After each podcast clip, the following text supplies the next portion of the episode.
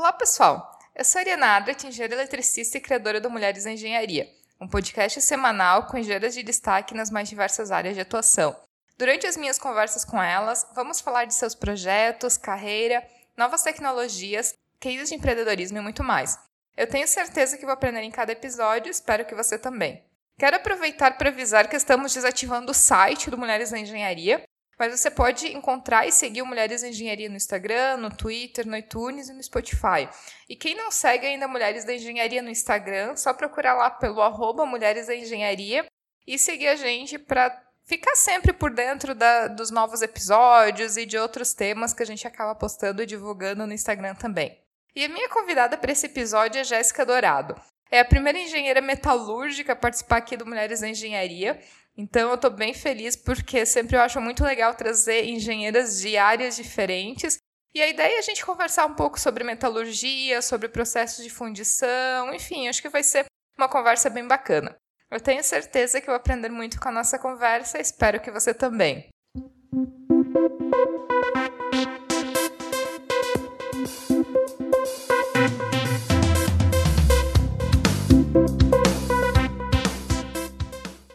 Jéssica.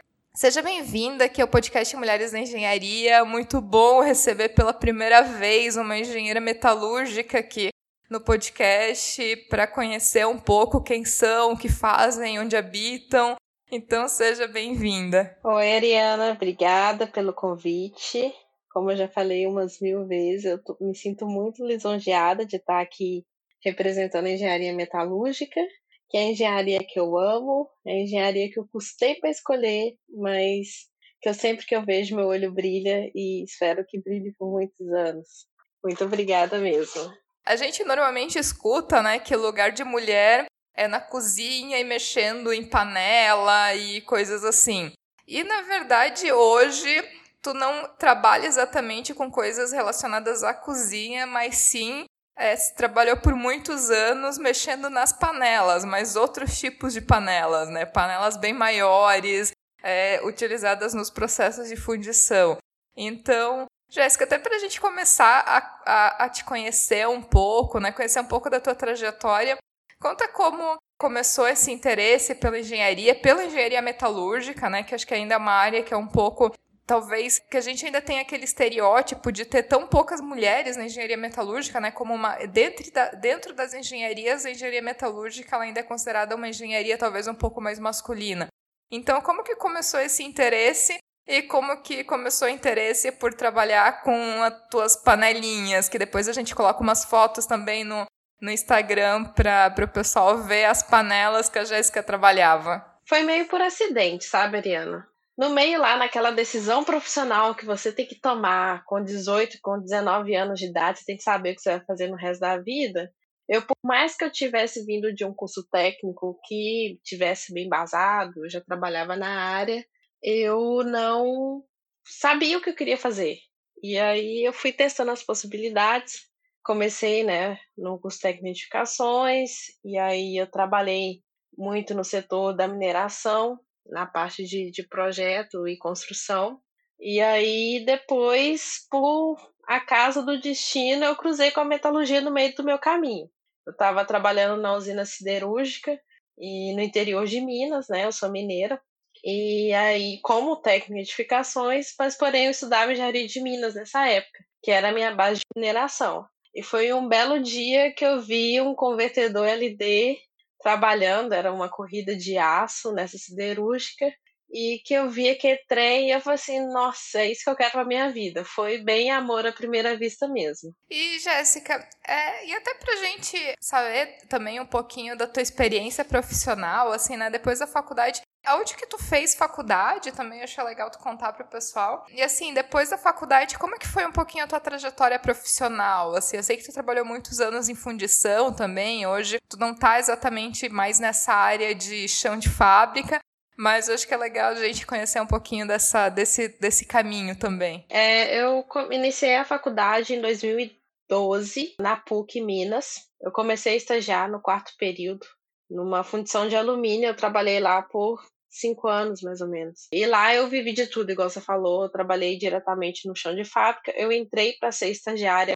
da parte de laboratório, que era cuidar da parte de análise química, metalográfica, algumas análises de processo, mas tipo assim, vai lá, pega a amostra, vai para o laboratório e faz. Essa basicamente era o meu papel. E aí, como a gente sabe que a trajetória da mulher dentro da indústria não é das mais fáceis, mas eu sou muito persistente, graças a Deus. É, eu comecei a meter o bedelho onde ninguém me chamava. E aí eu comecei a correr atrás de informação, correr atrás de saber como que as coisas funcionavam, comecei a enxergar novas oportunidades e comecei a me envolver mais na engenharia de processos. Então, como você mesmo falou, eu trabalhava junto com as minhas panelas, que eram lindas e maravilhosas, todas muito bem cuidadas, que na verdade que a gente usava para poder transformar, é, transportar o alumínio líquido, né, dos fornos para as injetoras.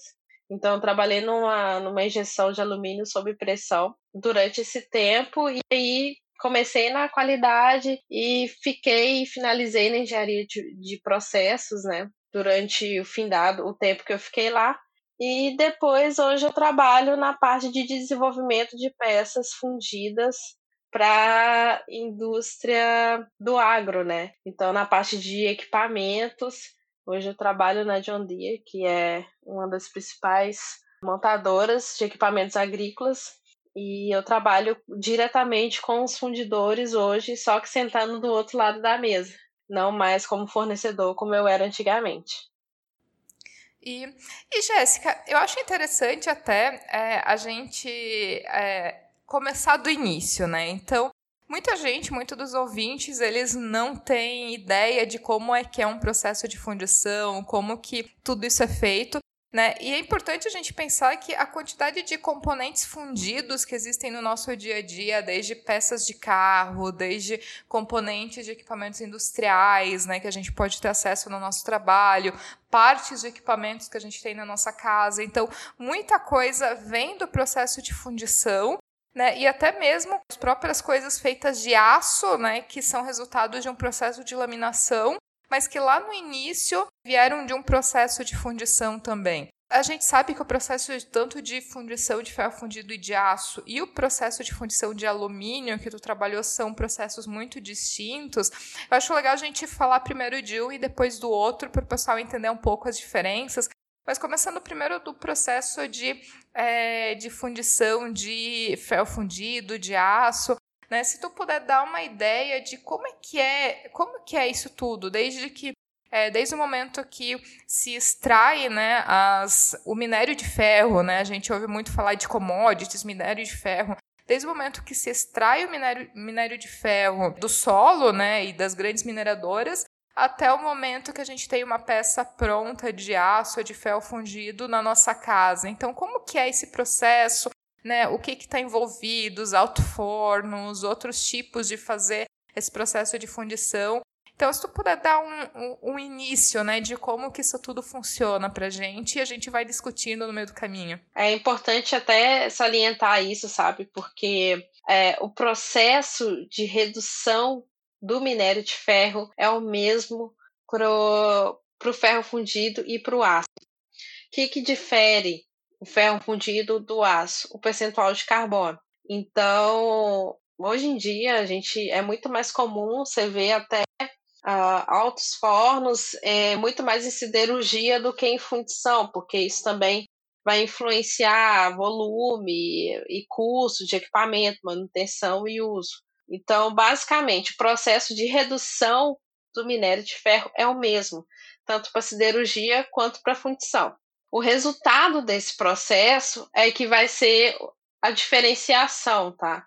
Então, quando o minério sai do alto forno, ele vai ter alto percentual de carbono para os dois casos. No caso para aço, você segue um outro caminho onde é, a porcentagem vai até 2%, mais ou menos, e a partir de 2% já, já é 2% de carbono, já é considerado ferro fundido.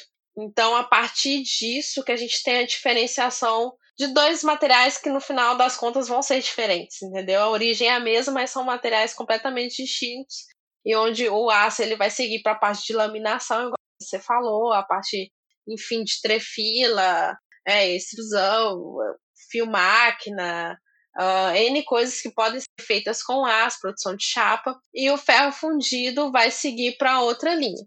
Então, seguindo agora na linha do ferro fundido, quando você tem a parte da redução, assim, beleza, saímos, sei lá, com mais de 2% de carbono, e isso vai começar a metalurgia da panela, que também é comum para o aço. Só que o que, que vai mudar na metalurgia da panela? A composição química que você vai querer seu produto final.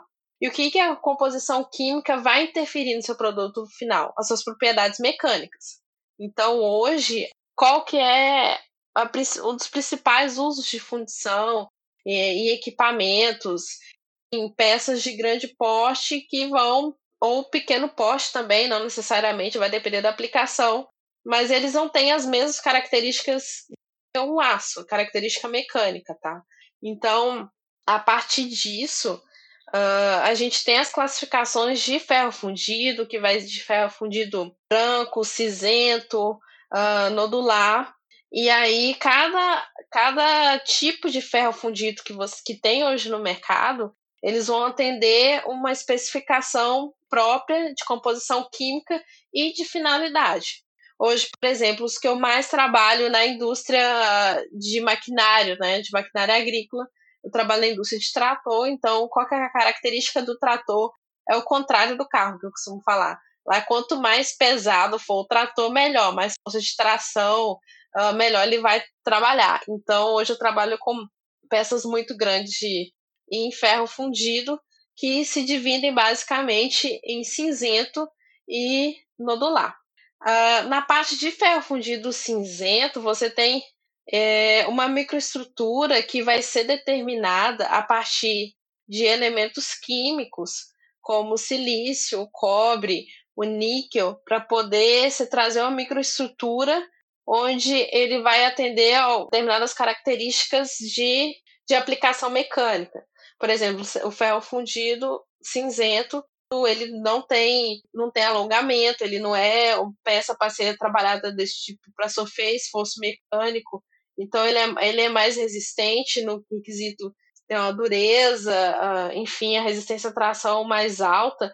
Então ele geralmente, falando de trator especificamente, ele vai ser mais ou menos a base do trator. Tudo do trator vai estar em cima de peças, de algumas peças em ferro fundido cinzento. A parte do nodular, que aí vai mudar na composição química, por que, que é nodular e cinzento, porque na parte de microestrutura, a microestrutura é completamente diferente, sabe? Então, ó, o magnésio, que é o principal elemento da formação de nódulos de grafita, ela tem tipo um formatinho de, fan, é, de fandangos, que é, vou lembrar agora da faculdade, de fandangos, a, a grafita, e aí quando você aplica o magnésio, ele vai formar umas bolinhas, formando os nódulos, e esses nódulos vão trazer características diferentes mecânicas. Por exemplo, ele vai te dar taxa de alongamento, ele vai te dar um esforço maior uh, de tração, de compressão, de torção na aplicação do produto em si. Então, uh, esse, a nodularidade do ferro fundido, ele traz, diversifica demais a aplicação, sabe?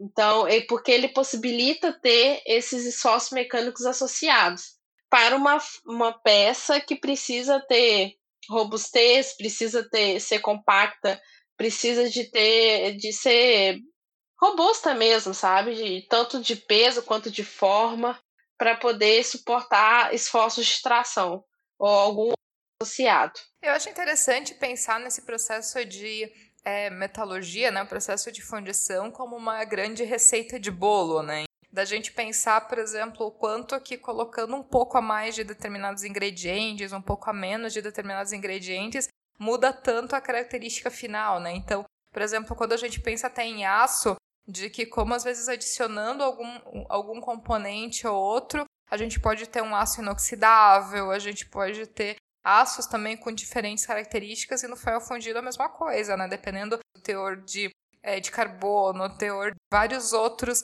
elementos químicos, a gente pode ter é, ferros fundidos com características bem diferentes e com diferentes aplicações. Então, Eu acho interessante a gente fazer essa analogia até para quem às vezes não conhece. E só a título de curiosidade, né, quem acompanha aqui o podcast e acompanha no Instagram sabe que eu moro aqui no México. E o principal parque que a gente tem aqui na cidade que eu moro é chamado de Parque Fundidora. No lugar onde hoje é o parque, existia uma das maiores fundições da América Latina. E haviam três alto-fornos. É, e hoje, né, a fundidora foi desativada e um dos alto-fornos que permaneceu foi transformado no museu, então é possível entrar dentro do alto-forno, é possível conhecer, né? E pelo parque há vários elementos de fundição também espalhados que é bem interessante, né?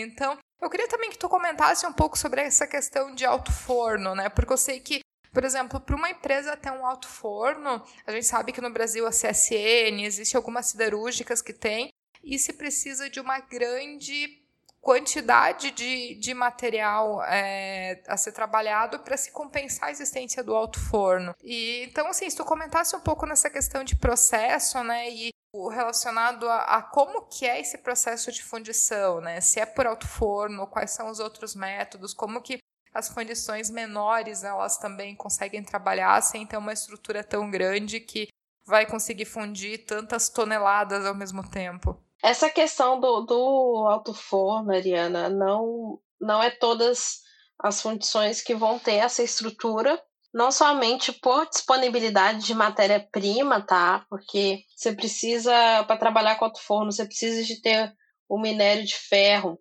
disponível num preço bom para poder garantir o mix da sua liga para poder se tornar viável. Então, não são todas as regiões do Brasil hoje que, que tem essa oferta de matéria-prima para ser utilizada no alto forno. E a maioria dos casos, bom, pelo menos do que eu conheço, eu estou morando aqui no Sul tem um ano e meio que eu tenho trabalhado aqui, e a grande maioria das empresas que eu trabalho, elas trabalham com a sucata e o ferro gusa, que é o ferro que sai do alto forno com alto percentual de carbono, tipo tijolos mesmo de, de ferro gusa para trabalhar no forno elétrico e aí fazer chegar a altas temperaturas, fazer todo o mix de material para chegar na composição química desejada de acordo com o que o cliente pede. Então, existem essas duas possibilidades, tá? Eu já vi os dois casos, já vi fundições com, com alto forno e já vi fundições que trabalham com, com forno elétrico. Eu te falo que é mais comum, lógico, vai de, depender do, do porte, mas o que eu mais vejo são as fundições que utilizam forno elétrico para poder fazer esse derretimento, né, essa fusão do material que vai vir sólido, que é um mix de sucata com ferro, com tijolos, com blocos de, de ferro gusa, e aí depois ir adicionando os elementos químicos de acordo com a receita de bolo que, que o cliente pede, tá? Então, é, basicamente é isso. Depois da parte de forno, processo de macharia, o processo de moldagem, o processo de fusão, eles não se diferem muito, tá? É, entre um e outro. Geralmente, geralmente segue um basicão, assim, é, continuando na receita de bolo, enfim, e aí respeitando cada particularidade das peças, que vão, vai depender, por exemplo, uh, de quantos canais de alimentação, quantos maçalotes vão ser usados, quais que são os parâmetros finos de processo de acordo com a geometria da peça. Mas basicamente os processos são bem similares. Eu acho até interessante a gente comentar com essa crise de, de coronavírus e redução de demanda que a gente está tendo. É uma das coisas que acaba acontecendo, aparecendo nas notícias são é, as informações, as informações das grandes companhias né, no Brasil é, de estarem avaliando, em alguns casos, até desligando seus alto-fornos. Então, a gente tem notícias da Gerdau, da CSN, ArcelorMittal, né, é, grandes siderúrgicas, né, que tem esses alto-fornos, é, e normalmente, né, é, esses alto-fornos são para uma capacidade muito grande, é, e não é simplesmente um equipamento que tu pode ligar e desligar, ligar num, desligar num dia e ligar no dia seguinte, né. Como é que funciona esse processo do alto forno? Qual é a capacidade dele? É, como que é esse processo de desligar e por que, que isso é tão complicado, né? Quando, quando uma, uma, uma, uma companhia decide que realmente por baixa demanda tem que fazer o desligamento de um alto forno. É, uma decisão até muito difícil de ser tomada, sabe, Ariana? É, eu acredito que deve ser em casos extremos mesmo, que igual você disse, não é um processo fácil. Eu não falo nem de de alto forno em específico, eu falo até de fornos em geral, sabe? Tem toda a engenharia, toda a parte técnica associada a isso, é, principalmente na questão do que que. Primeiro vamos falar do que, que consiste um forno, seja um alto forno, seja um forno revérbero, seja outros tipos de fornos disponíveis no mercado. É uma carcaça metálica e onde de fora para dentro você vai ter as suas camadas de refratário, de material isolante, que não vai deixar com que esse que o calor produzido lá dentro para poder derreter a matéria-prima, para poder fundir a matéria-prima, ele se espalhe, se dissipe e aí você perde eficiência. Então, acho que um dos primeiros pontos é a questão do refratário, é uma das partes bem críticas do, do forno, porque quando você tem essa variação brusca de temperatura entre ligar e desligar, todo o material que está ali dentro ele fica comprometido. Então, normalmente ele, o material que está ali dentro, eu falo na parte de recobrimento de estrutura. Então, acredito que ali tem que ter um retrabalho grande ou até mesmo é o caso talvez até de refazer a parte de estrutura de refratário para poder colocar em operação novamente e aí, para você, e demora alguns dias, demora alguns, algumas semanas ou até meses para você fazer esse processo completo. E isso é uma operação que demanda muito dinheiro. Esse tipo de, de material refratário, que são ou blocos, ou concreto, camassas, isso é extremamente caro hoje no mercado. Então, isso é um dos agravantes. O outro é todo o processo para você gastar mesmo de entre tirar a temperatura, deixar a temperatura ambiente e chegar no ramp-up uh, de 25 graus para, sei lá, para 1.500 graus, por exemplo. Então, qual que é o custo de, de combustível que você vai ter que ter? Você vai ter que, enfim, seja ou carvão, seja gás, ou seja o que você estiver utilizando. Você tem esse processo associado que tem que ser feito, porque você só consegue ah, começar a trabalhar depois de atingir certa temperatura, quando o forno tiver com alguma consistência, começar a operação mesmo. Então, isso pode demorar, isso além de tempo, é associado muito dinheiro nisso, tá? E Jéssica, durante muitos anos também trabalhou, na verdade, mais especificamente no processo de, de fundição de alumínio, né? E, e eu acho que até o processo de, de fundição de ferro fundido e de aço acaba sendo mais conhecido porque assim a gente tem aquela imagem daquela panela incandescente, é daquelas chapas de aço incandescentes, né, na, nas siderúrgicas. Então isso mais ou menos faz parte é, do nosso conhecimento, né? Eu acho que a maioria dos, é, dos engenheiros estudantes de engenharia já tiveram essa oportunidade de ver essas imagens e digo que é legal até colocar um pouco, fazer uma pesquisa no Google, né, para ver um pouquinho de como é esse processo. Eu acho que é um processo fascinante, apesar de que visitar uma fundição é, não é um dos ambientes de trabalho mais é, agradáveis, né, porque é uma um ambiente de trabalho com muito alta temperatura, né, onde é, a gente tem que pensar que eu acho que hoje em dia as condições de trabalho elas já estão um pouco melhores, mas a gente tem que também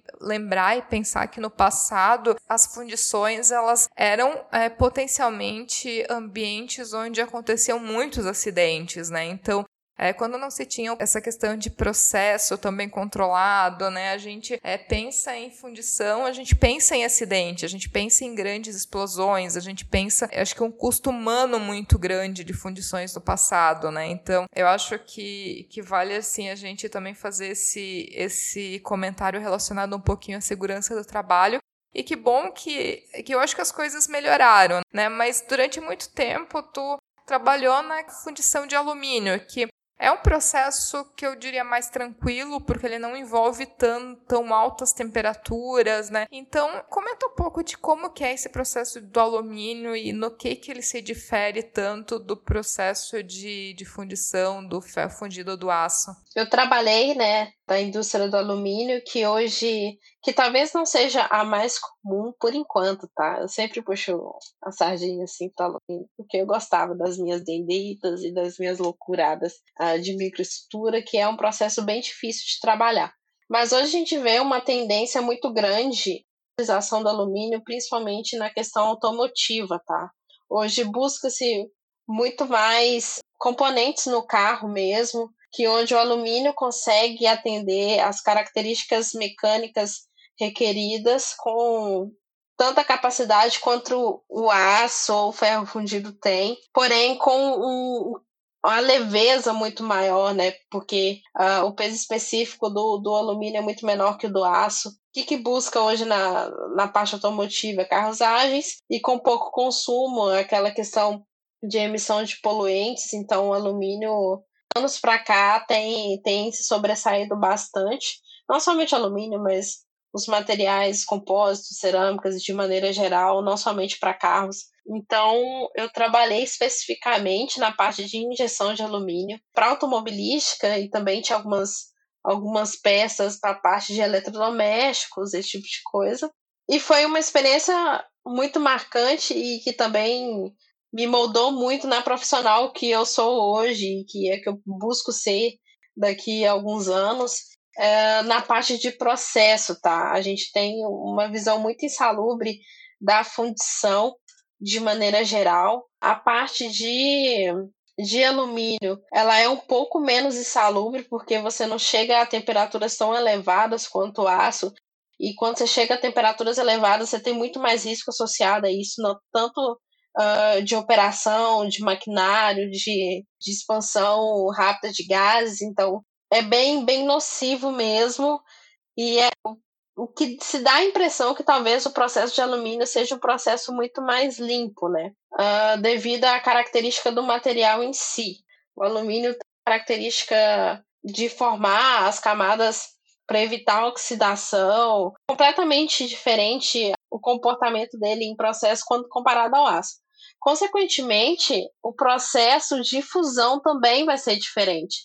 Por mais que acredite que todos os materiais metálicos em si, isso não somente no alumínio, mas e também no, no ferro, mas no cobre também, por exemplo, tem umas características parecidas na forma, o que vai mudar são os parâmetros de processo, né? Porém, como se diz, como a primeira coisa que eu escutei quando eu comecei a fazer estágio de fundição era não encosta com a mão sem luva em peça, porque o alumínio nunca sabe quando ele está quente, quando ele está frio. Porque justamente por não ter essa incandescência, né? Apesar de não chegar a temperaturas tão extremas quanto o ferro fundido, ele chega a temperatura mais ou menos de processo. Isso vai, lógico, vai determinar da liga, vai determinar Uh, principalmente da liga, né? Eu trabalhei com liga alumínio e, e silício diversas faixas, desde hipoeutético até hipereutético. Isso, quando eu falo esses termos, são com baixo percentual de silício e com altíssimo percentual de silício,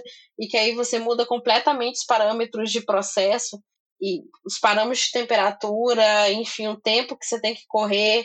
Você pode trabalhar com a liga em produção.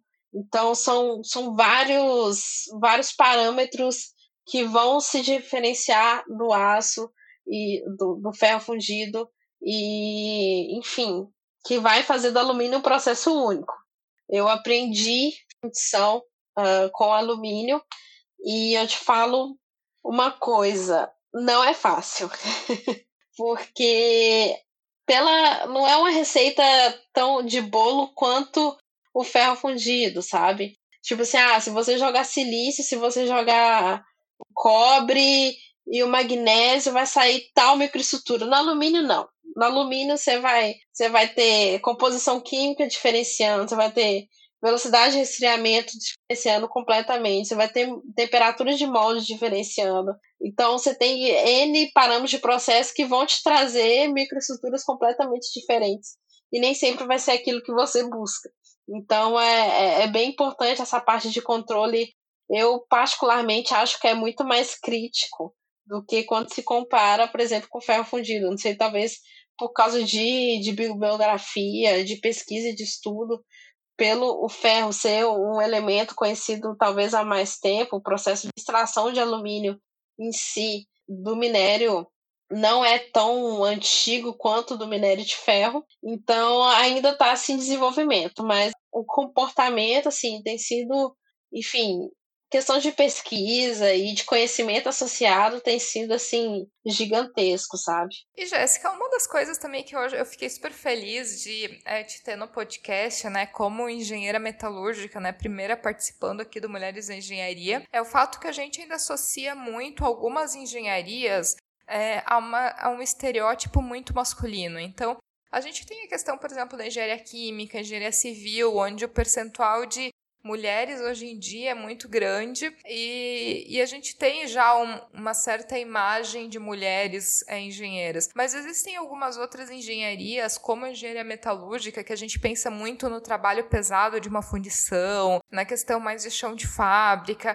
onde ainda existe esse estereótipo de que são trabalhos mais masculinos, né? O que existe na sociedade muito aquela percepção de que talvez não seja um ambiente de trabalho para mulher, ou que mulher não vai dar conta. Essa questão de associação da mulher com um trabalho um pouco mais pesado, ou determinadas condições de trabalho, determinados ambientes de trabalho. É, eu queria que tu comentasse um pouco, né, de, de como é, que foi essa tua experiência como engenheira metalúrgica trabalhando numa fundição e depois indo para uma multinacional é, na questão de o que que talvez o fato de ser mulher nesse ambiente te trouxe um pouco mais de dificuldade e também o que que te trouxe como um ponto positivo, né? Quais que são as vantagens que as engenheiras elas talvez é, tenham e que elas podem usar a seu favor quando elas estão nesses ambientes que talvez a gente ainda tenha um pouquinho desse estereótipo masculino? Sim, quando as pessoas me perguntam por exemplo, ah, quantas mulheres tinha na sua sala?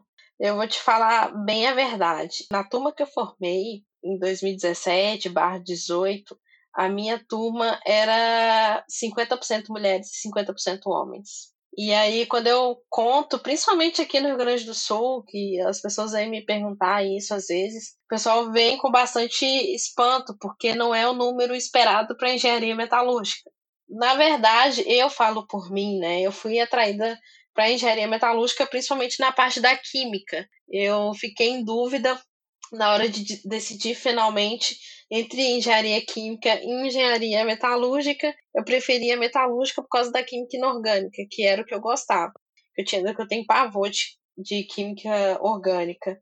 Então, foi para onde que eu segui. Dentre, uh, eu falo das meninas da minha sala, né, que o maior de orgulho de todas, assim, que foi uma sala muito, muito massa. Foi assim, a gente teve exemplos, assim, tanto de comparação, de cumplicidade entre mulheres, né, que é uma coisa que é tão, tão tornada mito, sabe? E as meninas da minha sala eram, assim, sensacionais, são, né, não, não deixam de ser. Algumas eu vejo que até na hora da peneira do estágio, talvez a gente elas não são muito destinadas para a engenharia de processo em si, por justamente ter essa, essa, esse estereótipo que é a engenharia de processo, ela vai ser um, um, setor muito pesado para mulheres. Eu fui uma das poucas que fui felizada de trabalhar na engenharia de processo e que particularmente mesmo hoje não atuando tão diretamente quanto eu já atuei, eu, eu morro de paixão, assim, sabe? Porque é um lugar único, onde você aprende mesmo, onde filho chora e mãe não vê, sabe? Porque é onde que as coisas acontecem e ali eu acho que a gente se diferencia principalmente na forma como se relacionar com as pessoas, sabe?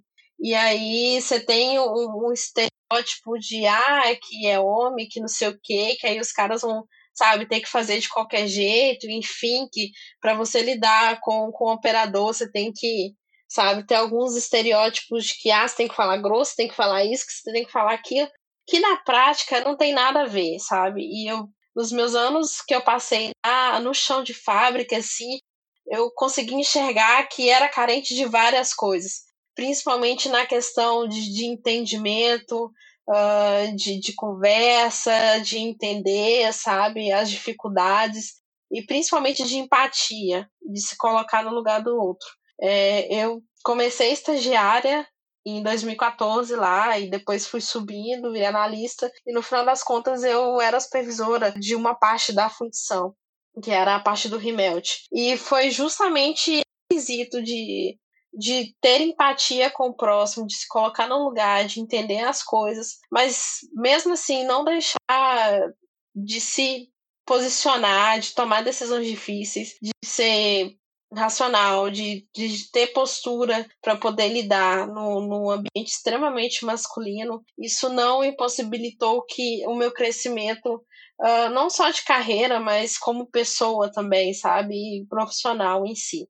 Então, foi onde que eu vi que nos demais setores o pessoal liderava de uma forma muito rude, de ir lá e de impor, e que vai fazer isso, que não vai fazer isso, sabe? Aquela coisa toda, e de, por exemplo, ah, a gente vai. Um exemplo bem assim que eu buscava muito fazer. A gente vai implementar um processo novo, a gente vai implementar um procedimento novo. Como que a gente vai fazer isso? Como que você vai se colocar no lugar do operador? Será que ele aguentaria fazer esse esforço? Será que ele aguentaria levantar essa ferramenta? E será que ele aguentaria de fazer qual que é o ciclo, sabe? Então, fazer essa parte mais humanizada, que talvez não fosse pensado antes, porque tudo, tudo tem que ser muito a ferro e fogo, isso foi um diferencial enorme para mim enquanto profissional e o que tem sido hoje, sabe? Isso eu carrego para minha vida, assim, sabe? Porque é uma das coisas mais importantes hoje eu trabalho na multinacional montadora, eu já tive do lado de lá quanto fornecedora, então tem sempre que buscar assim o um meio termo, sabe? Sem esquecer de todas as partes. Então, isso eu acho que é uma coisa muito mais latente, sabe? Uh, a gente que é mulher na engenharia, a gente não não joga em situação favorável, a gente joga com tudo contra a gente, na verdade.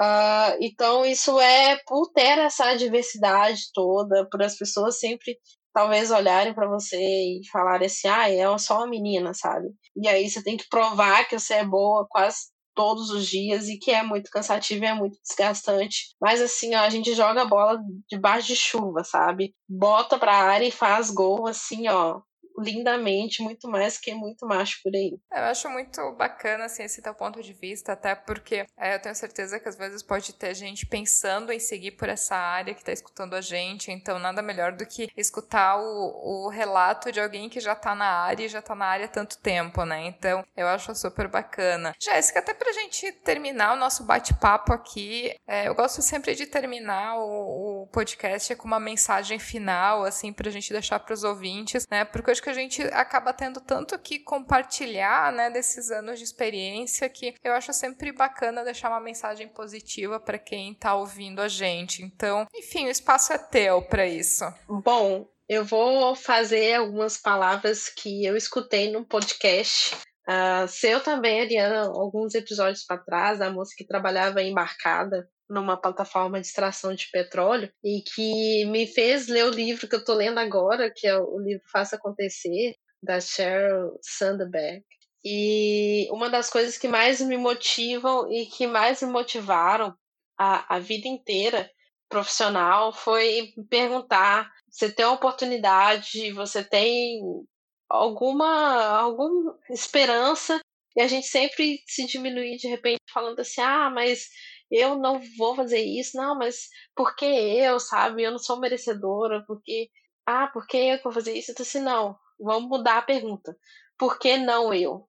Entendeu? E se desafiar, mas é isso.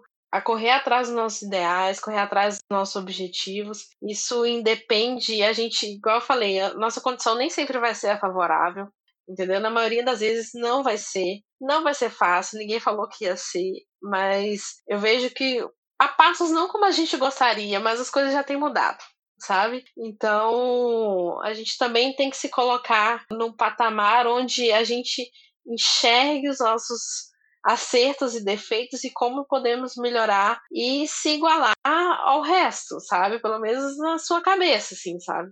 De, por exemplo, de não se diminuir, de não diminuir seu esforço, de não diminuir suas notas, de não diminuir a sua vontade, não se diminuir seu desempenho, não se diminuir simplesmente pelo, pela condição não ser favorável. tem que ir para cima e ir com tudo mesmo, que vai ser desse jeito que não somente quem está começando agora, é lógico que o caminho já foi trilhado por várias mulheres. Eu tive o prazer imenso de encontrar várias durante a minha carreira profissional, sabe?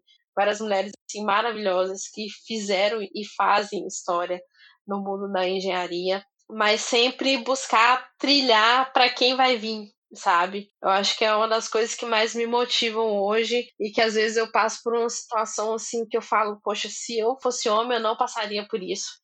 E aí eu falei assim, Jéssica, levanta a cabeça, vai em frente, porque tu tem que passar por isso para abrir caminho para as outras e as pessoas começarem a enxergar que sim, é possível, sabe? Eu acho que é questão mesmo de autoestima que não é fácil na maioria das vezes, mas pra gente sempre erguer a cabeça e seguir se é aquilo realmente que faz seu olho brilhar, que faz seu coração pulsar, se é o que você realmente quer para sua vida, sabe? Fazia tempo, na verdade, que o Faça Acontecer da Sherry não era citado aqui no podcast, mas acho que é o, livro mais citado da história desse podcast. Então, muito legal falar dele de novo e poder recomendar como leitura obrigatória para as ouvintes, né? No, eu acho que o livro traz muitas dicas boas. Quero te agradecer muito a tua participação aqui no podcast, pelo nosso bate-papo, né, para conhecer um pouco é, de ti, um pouco do teu trabalho. Então, super obrigada pela participação. A Ariana, quem tem que agradecer sou eu. Eu tô muito feliz, muito lisonjeada. E por mais que a gente dá alguns conselhos que às vezes é até difícil, sabe?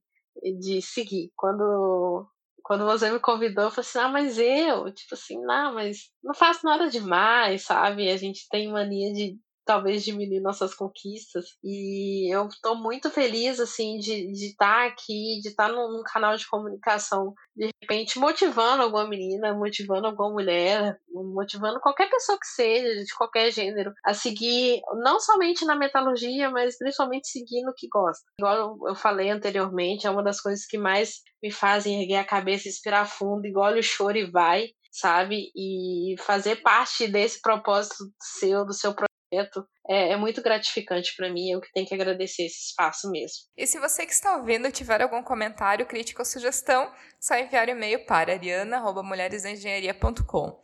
E se você gostou desse episódio, ficarei muito feliz se puder compartilhar com outras pessoas que podem gostar também.